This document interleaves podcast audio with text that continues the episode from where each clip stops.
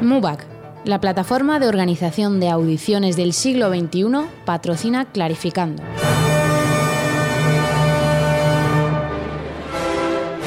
Clarificando. Con Clara Sánchez. Que vuelve a Clásica FM con toda la información sobre audiciones de orquesta. Clara Sánchez, buenos días. Muy buenos días, Mario. Y ya lo avancé en la primera sección de temporada. Hoy vamos a hablar del feedback. Feedback en angli... ¿Cómo se dice? ¿Anglicismo? Angli... Sí, anglicismo, un ¿no? anglicismo. Pero que, creo que ya tenemos todos muy incorporado, que ¿no? Yo creo que todo el mundo ya sabe lo que, lo que significa, sí.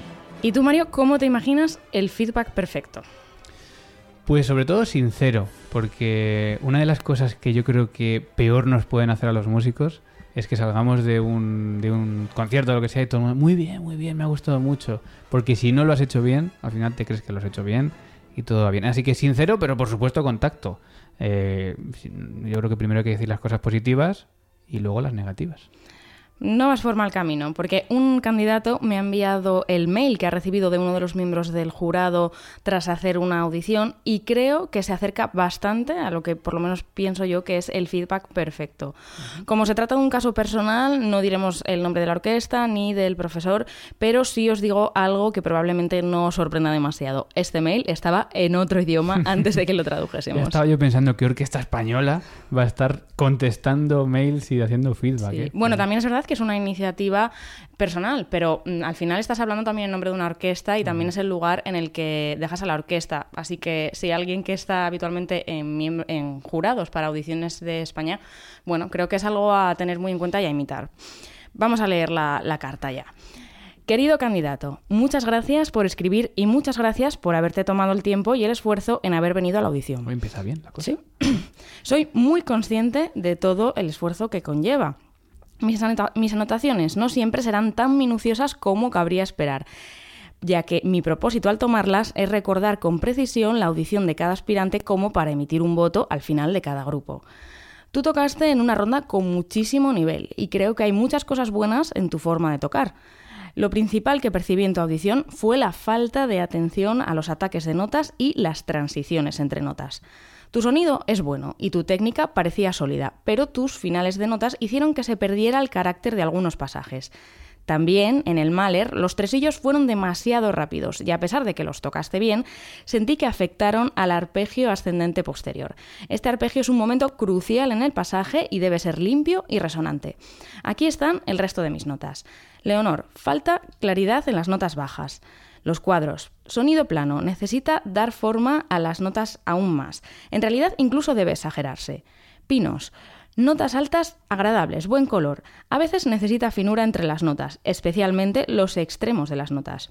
Primera- la primera media nota es demasiado corta. En algunos motivos falta definición, aunque mejoró a lo largo del pasaje.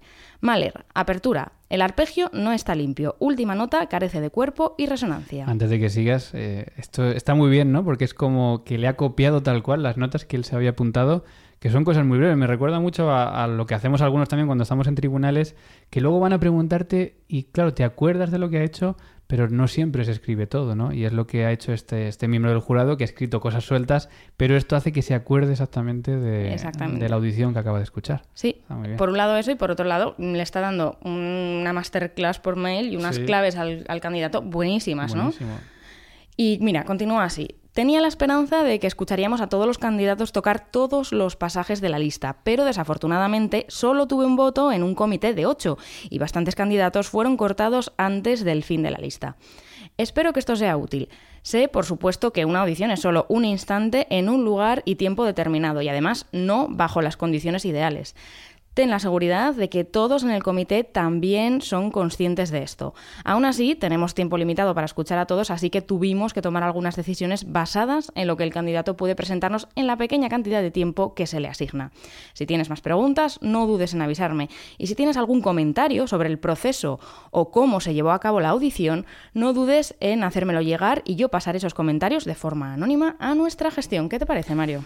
Pues me parece que el mundo podría funcionar muy bien si hubiese gente como esta. Es decir, gente que gente seguramente muy ocupada, porque una persona que está en el tribunal de unas audiciones tiene mucho trabajo y sin embargo este email no se redacta en 30 segundos, le ha dedicado un tiempo para ayudar a una persona y seguro que la persona que lo recibió pues estará muy feliz de haber podido escuchar eso. Claro, porque es eh, lo que decías al principio, es una opinión sincera, es profesional, porque son unas notas que se ve que, bueno, pues que están diciendo cosas muy precisas de técnica, de música, que le van a ayudar al candidato. Yo creo que esta carta motiva a cualquier candidato a seguir eh, trabajando, a seguir presentándose a la orquesta.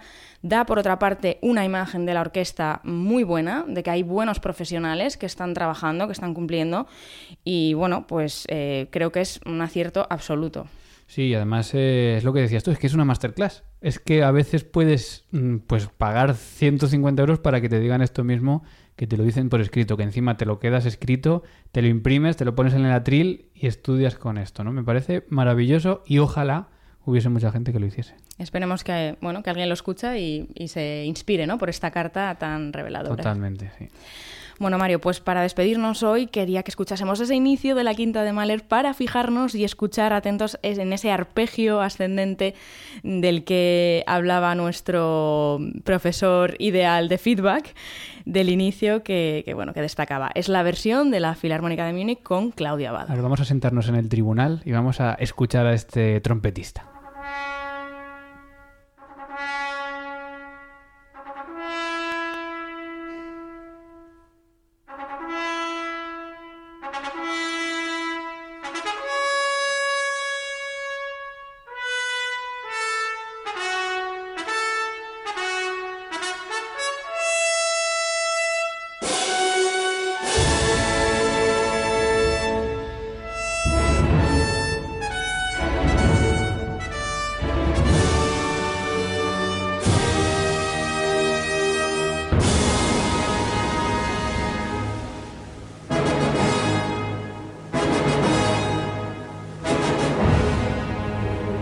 Un 10. O sea, no.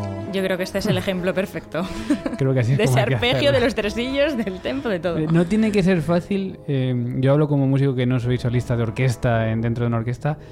Llegar a ese comienzo y tener la trompeta en las manos, ¿eh? Porque además en una orquesta como esta, con Claudio Abado, con la Filarmónica de Múnich, como se te ocurra fallar una nota, como se te ocurra fallar un ritmo, es que no hay quien te salve. Sí, y parece Ah. que ya la sinfonía no va a salir igual, ya pareces tú el culpable de todo lo que pase después. Es arriesgadísimo ese comienzo, arriesgadísimo, pero bueno, lo hemos escuchado de la mejor manera que se puede hacer.